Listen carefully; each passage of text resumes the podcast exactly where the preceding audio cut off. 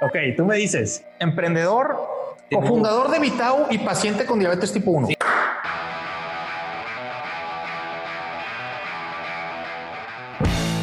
Bienvenidos a Health Matters, el podcast de salud, emprendimiento y otras cosas. ¿Cómo están? Yo soy Tuto Asad, cofundador de Vitao, y los invito a escucharnos y a cuestionar también todo lo que vamos a estar diciendo.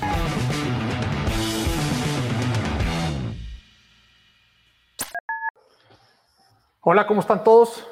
Bienvenidos a Health Matters. Hoy vamos a platicar con el doctor Raúl Martínez Vite. Él es otorrinolaringólogo, espero haber dicho eso bien. Y más importante, y creo que es parte de la conversación que vamos a tener ahorita, él es experto en el sueño. Y queremos platicar con el doctor porque, como lo hemos dicho muchas veces, el sueño, la alimentación y el ejercicio es una medicina que a la mayoría de nosotros no nos cuesta nada y la deberíamos de estar haciendo todos los días y es la mejor medicina que podamos tomar a diario, tanto para prevenir enfermedades como inclusive corregir algunas enfermedades que ya tenemos. Hola doctor, ¿cómo estás? Hola, ¿qué tal doctor? Mucho gusto, muchas gracias por la invitación. No, hombre, encantado. Lo que acabo de decir, doctor. Lo que acabas de decir. ¿Es cierto o no? Es la filosofía que tenemos también aquí en el, en el, en el laboratorio de sueño no hay paciente que yo no tenga que decirle que se tiene que tomar más medicinas o que tiene que hacer eh, otras cosas. Si primero se sigue quejando diciéndome, oye, me sigo sintiendo mal, sigo con dolores, sigo con achaques, sigo con problemas, yo digo, a ver, tu alimentación, tu actividad física y tus sueños están bien. Si estas tres están bien, ahora sí reclámame de que no te estás curando. Claro. Pero sí, es que a veces no, queremos, no queremos hacer lo básico y nos queremos ir por, por, lo fácil, ¿no? Y lo fácil es, pues déjame, me tomo la pastilla y pues espérate, güey, o sea, échale ganas a todo lo demás, ¿no? No, claro, y no está mal eso de, ir por la pastilla. El problema es que a veces ya estamos tan acostumbrados a que eso es la manera de hacerlo. que, oye, te sientes mal, vas, vas por una pastilla. Oye, tengo este problema, vas por un remedio que te lo arregla así y no es así. Claro.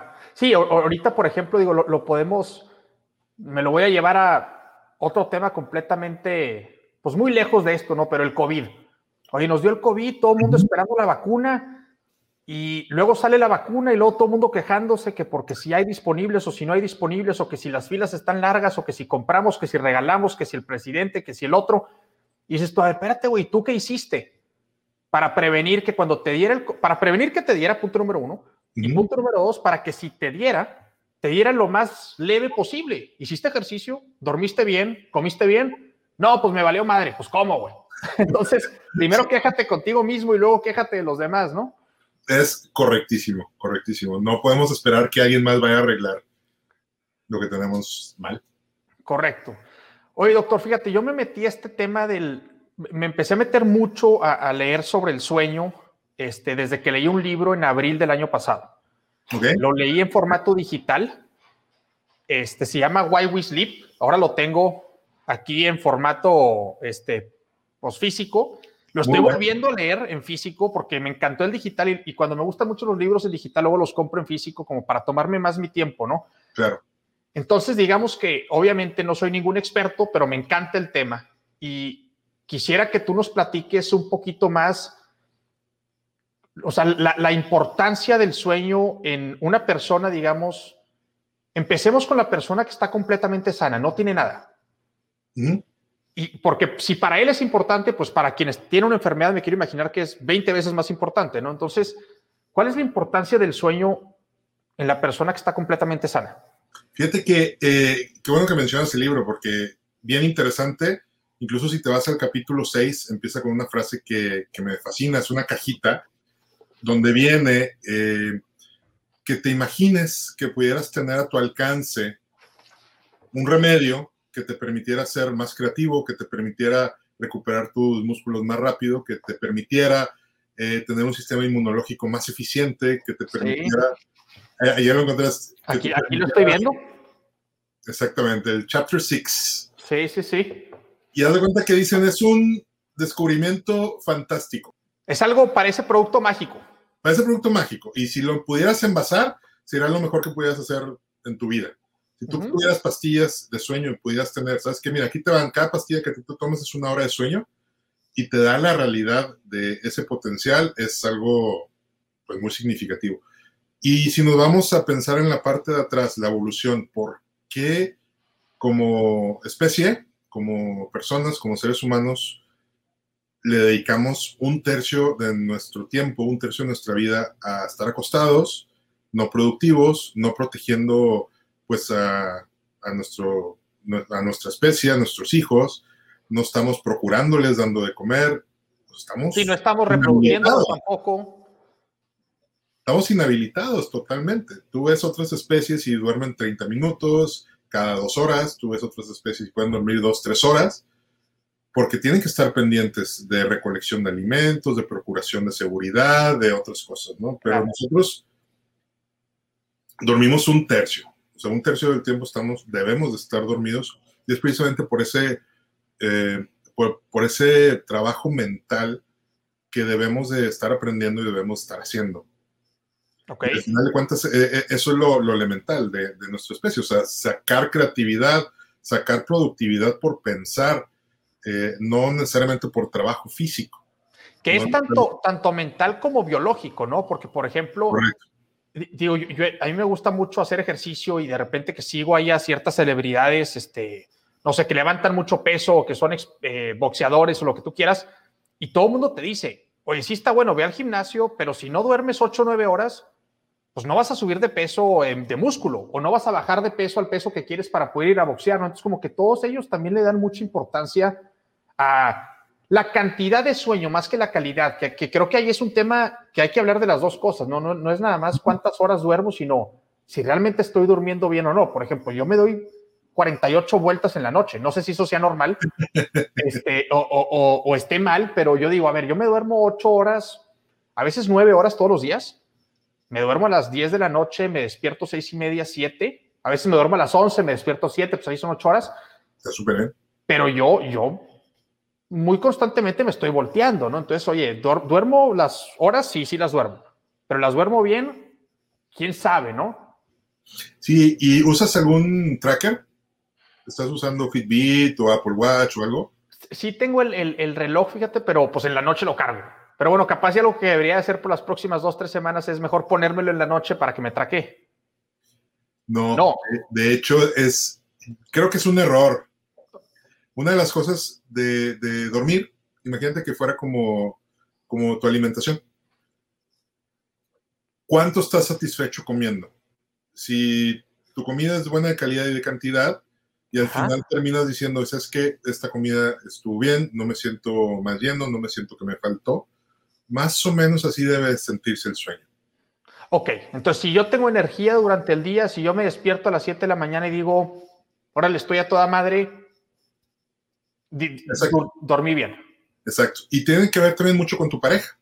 Si te dice, o sea, es que estoy preocupada porque veo que estás hablando mucho en la noche, te levantas, eh, empezaste a roncar, empezaste con movimientos en las piernas, muchas veces la pareja o el familiar es, es la persona que nos pone la alerta que tenemos algo. De Qué interesante que me digas eso, porque fíjate, yo me siento muy bien todos los días, con mucha energía, excepto después de comer, forzoso me tengo que dormir 20 minutos. Okay. Si no me duermo esos 20 minutos, no voy a ser productivo en la tarde, o sea, puede estar como zombie. Pero si me los duermo, estoy perfecto. Pero Mariana, mi esposa, se compró un aparato que hace sonido blanco, ¿verdad? White noise. Uh -huh porque se quejaba mucho de que me decía, es que respiras muy fuerte, volteate para el otro lado. Entonces me, me, despertaba ella, me volteaba yo para el otro lado y ya como que no me escuchaba mi respiración. No era ronquido, era respiración. Ok. Entonces puede ser que yo me siento bien, pero capaz si no es que me sienta bien, capaz es que ya me acostumbré a sentirme mal. Sí. O sea, no, es, es como cuando alguien tiene diabetes, ¿no? Este, que de repente dice, estoy en 300, pero me siento bien. Pues sí, güey, te sientes bien porque te fuiste acostumbrando, pero tu cuerpo no está bien, estás en 300, tienes que estar en 100. Es correcto. Una, una, una de las cosas que pasa mucho en pacientes jóvenes que tienen algún problema de sueño es eso, dicen, oye, pues estoy durmiendo 7 horas, 8 horas, que está bien, pero algunos se quejan de cansancio, pero otros vienen porque la pareja ya se está preocupando y dicen, oye, quiero que lo revises, porque no lo, no lo veo cómodo. Y tiene que ver mucho con la actitud de cada persona. sobre todo en los jóvenes. Gente que llega a los 30, que dice, bueno, pues hay que, vámonos, hay que seguirle, no hay de otra y hay que echarle ganas, y se levanta con muchos ánimos, pero no necesariamente anda descansado. Y es algo muy frecuente, o sea que por, por su buena actitud, por su energía, por, por estar buscando salir adelante cada día, pues como que vamos olvidando, vamos quitando esa fatiga. Ok. Pensamos que puede ser normal, de que, ay, bueno, ya me siento, ya me siento cansado. Y no necesariamente es normal. Ya. Ok, ok, qué interesante. Pues ya, sin querer queriendo, me estás vendiendo, doctor. Eh, se me hace que me voy a dar la vuelta ya a la clínica. Ok, pero a ver, entonces, si alguien si alguien se despierta al menos, digamos, la mitad de sus días y se siente cansado, tiene que revisarse y, bueno, creo yo, ¿no? ¿Y cuál es la forma para revisarte? Si alguien dice, es que no sé si quiero ir a la clínica o no, o si me quiero ir con un experto, ¿no? Independientemente de que sea tu clínica, ¿qué, qué debe de hacer esa persona? ¿Cuál es el primer paso? Vamos a pensar, como te digo, me gusta poner el ejemplo de que dormir bien es como hacer ejercicio bien o comer bien. Lo puedes buscar tú y puedes leer un par de libros y te puedes educar con un par de videos y te da un poquito de pensamiento este, lógico, decir, bueno, aquí empiezo. Y algunas personas así irán, ¿verdad? Se, estarán sintiendo bien, no van a tener mucho problema, pero cuando ya te atoras, cuando en el ejercicio ya quieres progresar, cuando quieres que alguien te entrene para un 21K y luego un maratón, claro.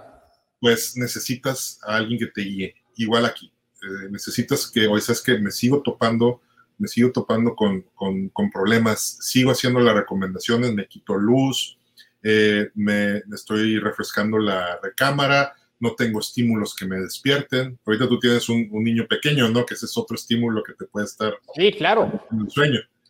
Pero es bien raro porque cuando él duerme bien, yo de todos modos ya me despierto antes como para, para, estar ahí cuando se levante él. Este, y claro, sí, por ejemplo, ayer en la noche, lo dormimos a las siete y media, ocho. A las diez que nos íbamos a ir a acostar Mariana y yo, empezó a llorar. Y pues no nos terminamos acostando hasta las once y media, doce. Entonces ayer, por ejemplo, pues sí nos afectó un poco, ¿no? Pero bueno, ahí tenemos muy bien identificado, este, pues no es problema porque es mi hijo, pero la, obstrucción, vaya. Sí, sí, sí. Y, eso pues va a ser inevitable. pero, pero mientras no tengas esos estímulos, digo, se puede averiguar y podemos explorar y muchas veces con una sola consulta, por ejemplo, eh, podemos orientar mejor y, hacer cambios importantes. Pero ahorita dijiste, enfriar el cuarto, luces apagadas, y, qué otras cosas podemos sumar a esa lista para tratar de tener un buen sueño? El horario es lo más importante. Tratar el, de el horario que sea muy constante. Ok. al dormir, pero sobre todo el más crítico de todos es al despertar. Más que a qué horas me voy a dormir es a qué horas me despierto. Exactamente. Si puedes ser primero constante con la hora de despertar, vas a arreglar mucho. Ok. Y por ejemplo, digo, para mí es muy fácil porque de entrada estoy encerrado, no, no, el fin de semana ya no salgo. Y aparte tengo un hijo que forzosamente se despierta a la misma hora, ¿no? Entonces yo me tengo que despertar igual que él. Pero para alguien que está en su adolescencia, ¿cómo le hace? El viernes y el sábado quiere salir y desvelarse y acabar a las 3, 4 de la mañana, COVID o no COVID. Este, digo, ya después discutiremos si eso está bien o mal, pero esa persona, ¿cómo le hace? Oye, pues ni modo, te despertaste, a las, te dormiste a las 3 de la mañana, levántate a las 8. Sí, si quieren seguir, eh, si quieren seguir bien, y no empezar a caer malos hábitos, sí. Lo bueno del adolescente es que pues también sigue siendo muy, muy resistente a todo, ¿no? Y, claro, es cierto. Y, se puede dañar y se puede romper un hueso y puede tener tales cosas y, muchas veces se regenera cuando alguien ya después de 30 no es igual. Claro. Pero, pero sí, ah, pues ahí se construyen los hábitos al final de cuentas, ¿no? También un adolescente puede comer mucho mugrero y todavía no tener problemas con sobrepeso, todavía no tener problemas con, con este, colesterol y esas cosas. Totalmente. Y, de hecho, hablando de los adolescentes, según recuerdo, cuando estaba leyendo el libro, decía que los niños y los adolescentes necesitan dormir más horas que los adultos, ¿cierto? Súper tema. Ese es, algo que, que, es muy interesante. Al dormir, generamos, entre muchas otras cosas, aumentamos la hormona de crecimiento. Ok. Entonces los niños pequeños, los niños de menores de 8 o 10 años, normalmente tienen sus, su crecimiento también basado en su calidad de sueño. Entonces, mientras estén durmiendo sus 8, 9, 10 horas, van a poder tener su curva de crecimiento normal. Estamos hablando de una persona, un paciente que no tuviera algún otro trastorno endocrinológico, ¿no? Que tuviera claro, claro. y demás. Y luego baja. Durante la preadolescencia, haz de cuenta que los requerimientos de sueño son un poco más bajos. Okay. Cuando ya empezamos la, la, adolescencia, los requerimientos de sueño son altísimos porque estamos en constante eh, un, un, metabolismo de construcción. Se está construyendo nuevo músculo, se está construyendo nuevo, eh, nuevos huesos, todo el sistema digestivo cambia, empezamos otros sistemas eh, hormonales a, a aparecer, eh, el cerebro se empieza a desarrollar otra vez, entonces demanda, así como se genera mucha energía, mucha expansión, debemos de tener ese reposo. Entonces los adolescentes deben estar durmiendo 9, 10 horas. Ok. Y Porque el adolescente que se levanta a las 9, 10 de la mañana, pues, oye, no, no, no es por huevón, es porque tiene que dormir más. Exactamente, no son flojos. Los adolescentes no son flojos. Su naturaleza es que tienen que dormir más. Ok. Pero tienen que dormir más temprano. Y tienen que hacer que las prepas abran un poco más tarde también. Claro, que eso lo mencionan mucho en el libro, ¿no? Cómo y, y en, en, los niños chiquitos y en las high schools, ¿no? En las prepas deberían de entrar no a las 7, 8 de la mañana, deberían de entrar a las 9, 10 de la mañana para que los niños puedan dormir bien. Es correcto, es correcto. Y cambia muchísimo. Aprenden mucho mejor, tienen mucho mejor retención, tienen menos eh, accidentes automovilísticos para llegar. Claro. También. O sea, entre otras. Sí, porque vas más descansado. Sí, exactamente. Sí, me acuerdo muy bien de ese, de ese dato que decía el libro que el doble, no, no, no el doble, perdóname, que hay más accidentes automovilísticos por gente que no durmió bien que la combinación entre drogas y alcohol. Es correcto. Es tremendo ese tema. Sí. Tremendo. Y, y esto ya, por ejemplo, en California, en Washington, en el estado de Washington, muchas prepas, muchos high schools ya tienen ese shift, ya tratan de hacerlo más tarde porque okay. van viendo, están haciendo ese experimento no nada más para el tráfico, sino para decir, vamos a cuidar eh, estos adolescentes, vamos a empezarlos a, a, vigilar, a ver cómo van a, cómo se van a desarrollar, y les ha ido muy bien. Sí, yo, yo, yo vi el estudio ahí que decía, no, no sé sobre qué examen de, de performance salieron muchísimo más altos simplemente por entrar más tarde a la escuela. Y pues, obviamente entraban más tarde y pues salían más tarde, ¿no? Sí, este, sí. Pero pues llegan más descansados. Y no nada más en la parte de la escuela, o sea, su desarrollo muscular, su desarrollo social, psicosocial, su, su desarrollo emocional. Claro. ¿verdad? El típico que dice, no, los adolescentes también eh, entran a fases depresivas y demás, pues que a veces no están durmiendo y si no estás durmiendo no tienes ese jugo en el cerebro que te permite funcionar como debe ser. No, pues a cualquiera, no, no, no duermas un día y vas a ver el pinche humor que vas a traer. Es correcto. Sí, es lo mismo, oye, si no te doy de comer traes un hambre y estás bien encabronado, ¿no? Es lo mismo con el sueño. Es igual. Así es. Y si lo sigues acumulando, vas a decir, eh, no, es que así es mi personalidad. No, espérame. Duerme bien y vas a ver cómo vas a cambiar. Claro. El que duerme poco se mantiene en un estado de, de protección. Haz de cuenta que el que duerme bien, tú empiezas a desarrollar tus habilidades humanas grandes, ¿no? O sea, tu, tu conocimiento, aprendizaje, creatividad, las cosas que producen y lo que nos hacen muy humanos. Ok. Empezamos a dormir poco y nos vamos haciendo más elementales, nos vamos haciendo más feroces, nos vamos haciendo menos eh, aguantadores, pensamos más rápido de emoción, porque quitamos eh, esa habilidad de nuestro cerebro, la vamos filtrando. Claro, hace todo el sentido del mundo. Dormí menos, tengo menos energía, la poca energía que tengo, tengo que usarla para mis habilidades de, de supervivencia, no para andar pensando si voy a la luna o no. Es correcto. Ok, oye, eso está bien interesante. Hace todo el sentido del mundo. Y hablando de los, pasándonos de los adolescentes a los adultos mayores. Ajá. Porque también lo menciona en el libro y, y, yo lo he visto, ¿no? Con mis abuelitos que, no, yo nada más duermo seis horas y yo con cinco horas tengo. Y luego hablas con otro señor y no, yo tengo ya rato que nada más duermo cuatro horas y media. Dices tú, ah, cabrón, pues yo necesito ocho, nueve para estar bien y tú con cuatro horas y media, cinco, digo, y luego dicen que Napoleón dormía tres horas en la noche, y no sé qué tanto rollo, ¿no? Que yo no sé qué tanto creerlo, pero ¿qué onda con eso? ¿Es, es verdad que con cinco o seis horas tienen los adultos mayores o están perdiendo la habilidad de dormir? Como los niños chiquitos pues no la tienen, tienes que enseñársela, ¿no? Más o menos. ¿Y, ¿qué, qué, está pasando acá? Es objeto de discusión, porque siempre se ha escrito eso, de que hoy llegas a los 60, 65 años y empiezas a requerir menos horas de sueño.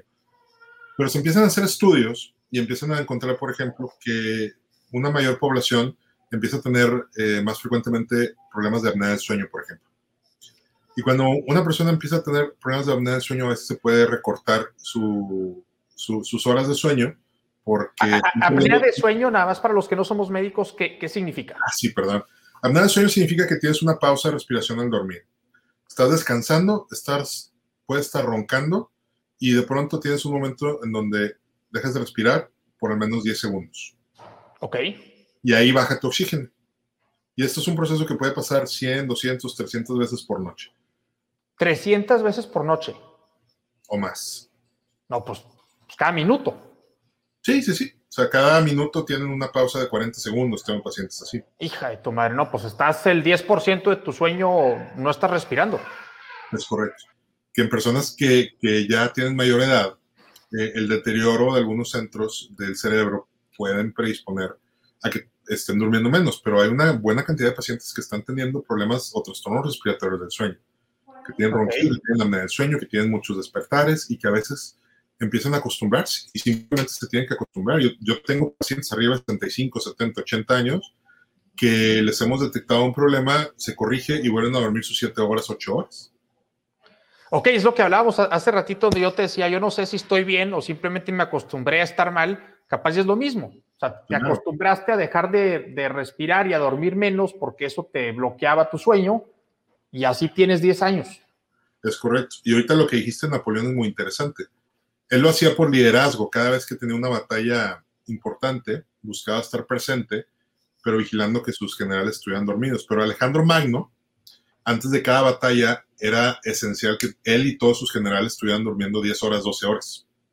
Ok. Era, era prioridad para, para él. Fíjate, o sea, desde hace Alejandro Magno, que es como 320 antes de Cristo, desde hace 2300 años. Exactamente. El vato ya sabía qué onda. Él ya sabía. Y así sabía que ya podía pensar. Y todas las tropas sabía que tenía que, que descansarlas y tenía que alimentarlas. Alimentarlas claro. y descansarlas. Ok. Qué interesante. Y ahora, en cuanto, por ejemplo, si yo como mucho, digo, y cualquier persona, ¿no? Si comemos demasiado, nos da el mal del puerco, ¿no? Que le decimos, ¿no? Que de repente estamos todos cansados y necesitamos forzosamente eh, dormirnos porque ya la panza no nos deja hacer otra cosa más que la digestión y dormir. Exacto. Esto por lo general lo vemos, o, o según mi experiencia, lo vemos a la hora de la comida, es decir, a mediodía. Pero hay ¿Hay alguna relación entre qué comemos en la noche contra el sueño que vamos a tener ese, esa noche? Sí, lo, hay, hay, hay, varios nutriólogos que se meten en ese tema, de que hay, hay alimentos que pueden mantenerte en mejor calidad de sueño, pero más que, más que pensar en eso, hay que pensar en los horarios, al menos en la parte más, más elemental, la parte más, okay. más básica. ¿Por qué en los horarios? Porque así como cuando tú te echas una buena comida, no te vas a ir a correr. No, no, no. Te echas la buena comida, ¿cómo crees que vas a dormir? Es, es muy parecido también. Hay que dejar pasar algo de tiempo. Ok. Y Entonces, a, si me voy a dormir a las 10, capaz si lo mejor no es comer a las 9 y media, es comer a las 8. Así es, o incluso antes. Ok. Y eso de alimentación pues está muy interesante. Tenemos ciclos hormonales y tenemos ciclos circadianos y tenemos eh, picos de insulina, picos de cortisol y uno puede encontrar también su, su estado metabólico que le pueda hacer una eficiencia de, de sueño. Ok. Por ejemplo, mucha gente ahorita hace, hace ayunos intermitentes, que a mí me parece muy interesante, y, y muchos encuentran que empiezan a dormir mejor. No necesariamente porque empiezan a bajar de peso, que siempre es un efecto antiinflamatorio muy bueno, sino que empiezan a, a, a sentirse mejor porque sus ritmos son un poquito más cómodos. Si yo te enseño ahorita la, este, mi pantalla. A ver, ¿tienes cómo enseñarla? Déjame ver, sí, porque no he usado esta cosa. Yo tampoco, por eso pregunto. Ahí, sí, ahí la, se empezó a ver. Aquí, aquí tenemos una curva de nuestra, de cómo es un ciclo de un día. Y tenemos dos reguladores principales, el ciclo circadiano, que es la línea roja.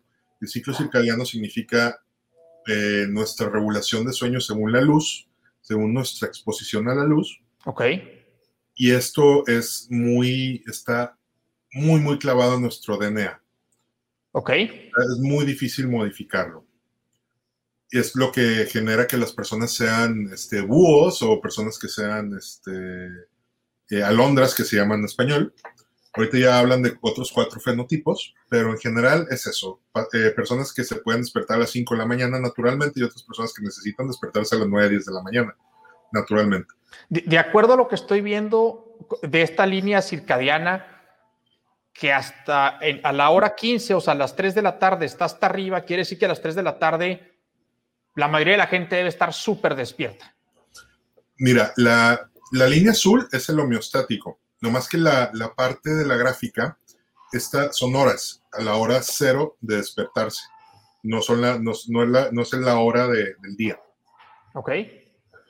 Y aquí pone el ejemplo de cómo podemos optimizar nuestros dos picos eh, homeostáticos, que son los dos picos normalmente asociados con picos de cortisol, que podemos, eso sí se pueden corregir mucho con alimentación o con actividad física. Entonces, si despertamos en la hora cero, muchos podemos tener nuestro primer estimulante o, ay, se me fue para acá, nuestro primer eh, estimulante o alimento o café, y podemos tener un, unas, una mañana muy productiva las primeras cuatro o cinco horas de trabajo, que es esta parte amarilla. Ok. Normalmente tenemos un buen balance pero empieza a subir el cortisol, empieza a subir poco a poco, poco a poco. Normalmente para la hora 5 o 6 empezamos con un periodo de estrés, que normalmente lo podemos traducir a las 10 y media, 11 y media de la mañana, que es que muchas personas están en la oficina y quieren irse a buscar eh, su cafecito o hacer otra actividad. Las personas que pueden salirse se pueden ir a hacer eh, deporte. Es muy bueno hacer deporte a las 11 y media, 12. Fíjate qué interesante que, que me digas eso, porque a mí me encanta hacer deporte a la una de la tarde. Pero ah, de repente a las 11, 11, 12, me empieza a entrar como un... Quisiera hacer deporte, obviamente tengo juntas y todo, entonces lo que hago es que entre junta y junta voy y hago 10, 20 lagartijas. Y como que digo, ya, me siento un poquito más vivo, ¿no? Pero es eso entonces, tengo, estoy, acumulé estrés. Acumula estrés de manera natural y que luego va a bajar pero en este momento, en este pico, entre 11 y a lo mejor una, depende de la hora que te despiertas, es cuando más te demanda tu cuerpo sacar o quemar esa, esa parte, esa energía. Algunos pueden tomar siesta, algunos pueden volver a tener su estimulante con café y luego tenemos otro periodo muy productivo de, de, trabajo, de que el cerebro puede estar en paz. Cuando tenemos esta parte, que puede ser entre 1 a 2 de la tarde hasta la hora 13, si nos despertamos a las 7, ya son las 8 de la noche aquí, en esta parte de aquí empieza a subir, ahora sí la línea roja, que es el ciclo natural. Y a partir de las 8, entre 8, 9, 10, 11, podemos estar eh, tranquilos, viendo una serie con la familia y demás. Y muchos entre las 11 y 12 estamos dormidos para seguir después. Claro. En, nuestras actividades normales. Oye, qué interesante que me enseñaste esa gráfica porque ya, ya me empieza a hacer mucho sentido mi comportamiento diario. ¿Sí? Sí, sí, sí. Pues yo, yo es tal cual así como me lo dices. Estoy muy bien, luego a las 11, 12, 1 empiezo a tener este como necesidad de o hacer ejercicio o tomarme un café. El café creo que no es tanto la necesidad, es el decir, híjole, quiero un café, es, como, no es una necesidad, pero es lo quiero hacer y el ejercicio sí siento, necesito salirme a correr, aunque sea un kilómetro. O, algo, ¿no? Este, y luego, ¿cómo? Me echo mi siesta y luego después de la siesta siempre se me antoja un café, que por lo general desde que leí el libro de hecho en abril no me lo tomo. El libro decía que el café duraba ocho horas en el, en el sistema todavía, al menos con el 50% de la cafeína haciendo efecto, algo así. Entonces, pues si me lo estoy tomando a las tres, tres y media, más ocho horas, ya son las 11, y me estoy durmiendo a las 10, pues sí me está afectando, ¿no? Eh, me, me tomo el café y luego se cuenta que tengo, como dices tú, hasta las 8 súper prendido, a veces hasta las 9, y luego ya empiezo, empiezo a caer, ¿no? Hay días, no sé qué pase, pero hay días que como a las 6, seis y media tengo un bajón que es un bajón como de una media hora y luego, pum, vuelvo, vuelvo a levantar. No sé por qué, no sé qué pase ahí, pero ya viendo la grafiquita esta me hace mucho sentido. Sí, afecta mucho. O sea, sí, sí, sí lo podemos eh, presentarle a muchas personas que se van a sentir identificados con esto. Ok. Y si tú estás en una posición de liderazgo en una empresa, estás con muchos empleados, si, si tienes eh, personas que tienen jet lag y quieres estar optimizando todo esto y lo entiendes y sabes que prefieres tener a un elemento bien prendido seis horas al día a alguien que esté ocho o diez horas al día este, como zombie. Como zombie, puedes aprovechar esto. Y me, ha tocado, me ha tocado presentarles a, a varias empresas y, y, se vuelven locos porque, a ver, ¿cómo? ¿Van a trabajar menos? ¿Van a dormir más? Y dice, sí, les pones un, una salita para descansar, les pones un espacio donde puedan soltar un poco de energía y, y van a ser van a ser muy, muy eficientes. Y esto es algo que se ve mucho en, en California, en todos los, los lugares de, de, startups y demás, que a lo mejor yo creo que lo empezaron a hacer por algunos por moda, por novedad, por, porque está padre y hacerlo más incluyente, pero cuando te empiezas a ver la ciencia de eso, eh, tiene mucho sentido, tiene mucho sentido. Sí, yo, a, a, mí me tocó vivir en San Francisco un año y me acuerdo que, pues como dices tú, no todo el mundo ve las oficinas de Google y Facebook y, oye, tienen gimnasio y tienen cuartos para que te duermas a la hora que te dé sueño y, uh -huh. y, tienen cafetería y bla, bla, bla, y tienen todo este rollo, ¿no? Cuarto para que juegues Nintendo, lo que tú quieras. Pero yo estando allá dije, ¿sabes qué? La razón principal, creo yo, por las cuales estas empresas tienen estas amenidades es porque la gente en California, en, es, específicamente hablando en San Francisco y en, en, la zona de Silicon Valley, está muy sola. No tienen amigos y no tienen familia fuera de la empresa. Okay. La empresa tiene que darles e, e, ese sentimiento, pues a fin de cuentas somos animales sociales, ¿no? Tienen que darles eso para que puedan socializar y estén felices, estén contentos con su vida y quieran seguir trabajando ahí. Pero claro que un byproduct es esto que está sucediendo. Oye, tengo, te tengo el gimnasio, a las 11 de la mañana vas a hacer ejercicio, ahí mismo te bañas, regresas con más energía, luego te tengo buena alimentación porque yo te tengo la cafetería, sigues con más energía, y luego si a la, después de comer te dio tantito sueño, pues ve y duérmete media hora, total aquí te tengo la cama con el white noise, con hasta capaz de una persona que te haga masaje mientras te duermes, ¿no? Sí, sí, sí. Es impresionante ese tema. ¿Y, ¿Y, cómo han respondido esos empresarios con los que has platicado aquí en Monterrey? no muy bien. Ok. O sea, Porque... se sorprenden, pero luego no hacen nada. Sí, se sorprenden mucho, pero, pero pues es que ya tienen la cultura muy bien definida, ¿no? La cultura de trabajo, tienen su parte de recursos humanos que pues ya tiene también la parte sociológica que, que quieren seguir cursando. Entonces sí sacude mucho. Sí me han dicho de que, oye, a ver, ¿cómo, ¿cómo que estás diciendo que trabajen menos? Pero, Pero no es que trabajen menos, no, es cambiar los horarios. Es cambiar los horarios, exacto. Pues como decirle a, a, a, este, a, las escuelas de que hoy sabes qué, pues ni modo, ahorita ya no, van a, ya no van a entrar a las, a las 7, 8. Los únicos que van a entrar a las 7, 8 van a ser primaria y luego a partir de secundaria y prepa van a entrar a las 9. Oye, espérame, espérame, yo tengo que salirme a trabajar, yo tengo que ir a dejar al niño a tiempo, si no, no me da el día. Claro. Entonces, cambias toda una estructura social. Hay una logística detrás que no es nada más el, la escuela, es a qué horas entra el papá a trabajar, pues esa hora voy a dejar al niño. Exactamente, entonces tiene mucho que ver con, con todo eso. Ok.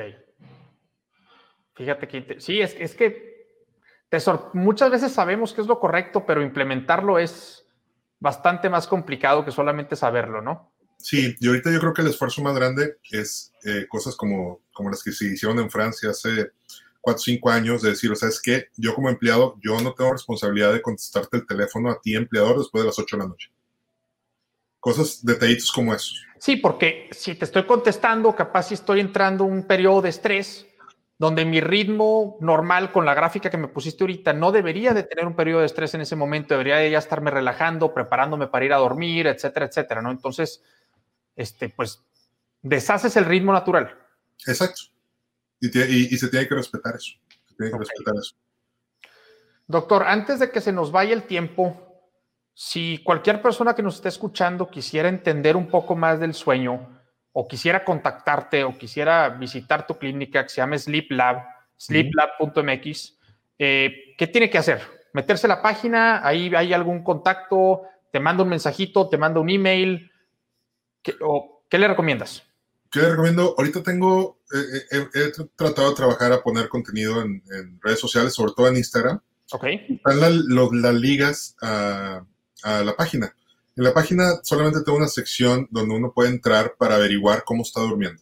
Hoy tengo apnea o no. Y son ocho preguntas muy sencillas que pueden ayudar a, este, a, dirigir a la persona. Yo estoy aquí en la página y arriba viene una pregunta que dice tengo apnea, ¿no? Correcto. Ok, al ratito lo voy a hacer yo. Y, y, eso nos ayuda un poco. Con eso tratamos de, de, dirigir a, los, a nuestros pacientes, pero hemos tratado de poner cosas para educar porque pues es un tema que la verdad mi mensaje siempre va hacia los familiares, hacia la pareja, porque quienes dormimos mal casi nunca nos damos cuenta. Ok. Y no buscamos la atención, casi siempre tienen que venir jalados de la oreja. Y yo digo, aquí el, el héroe de, de, la película son las esposas que me traen a, a, a, sus roncadores, a, claro. porque, porque este tema de la apnea le pega mucho más a los hombres que a las mujeres, ¿cierto? Ambas, porque la mujer no puede dormir porque está ronca y ronca. bueno, sí, sí, tienes razón. el, problema del hombre es, es suyo y, el de la mujer es el hombre que está roncando o que no puede dormir y entonces la despierta.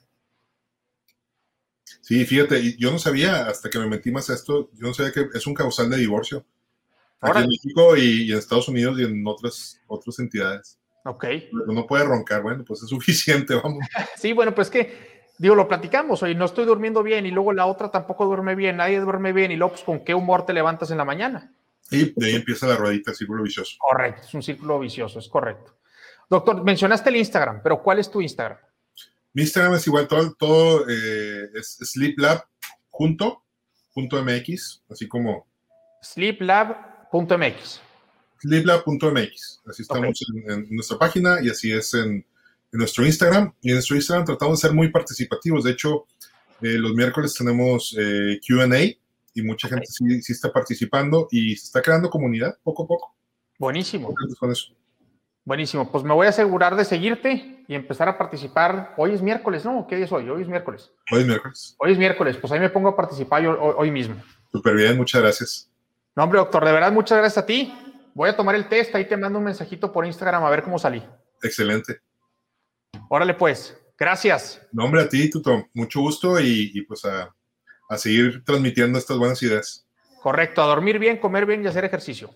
Es correcto, no hay más. Con eso se empieza. Así es, pásenla bien. Nos vemos.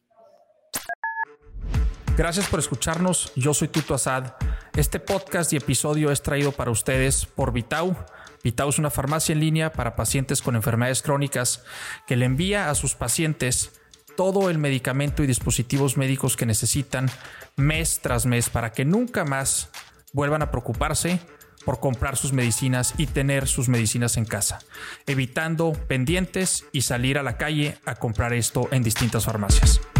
Nos escuchamos a la próxima.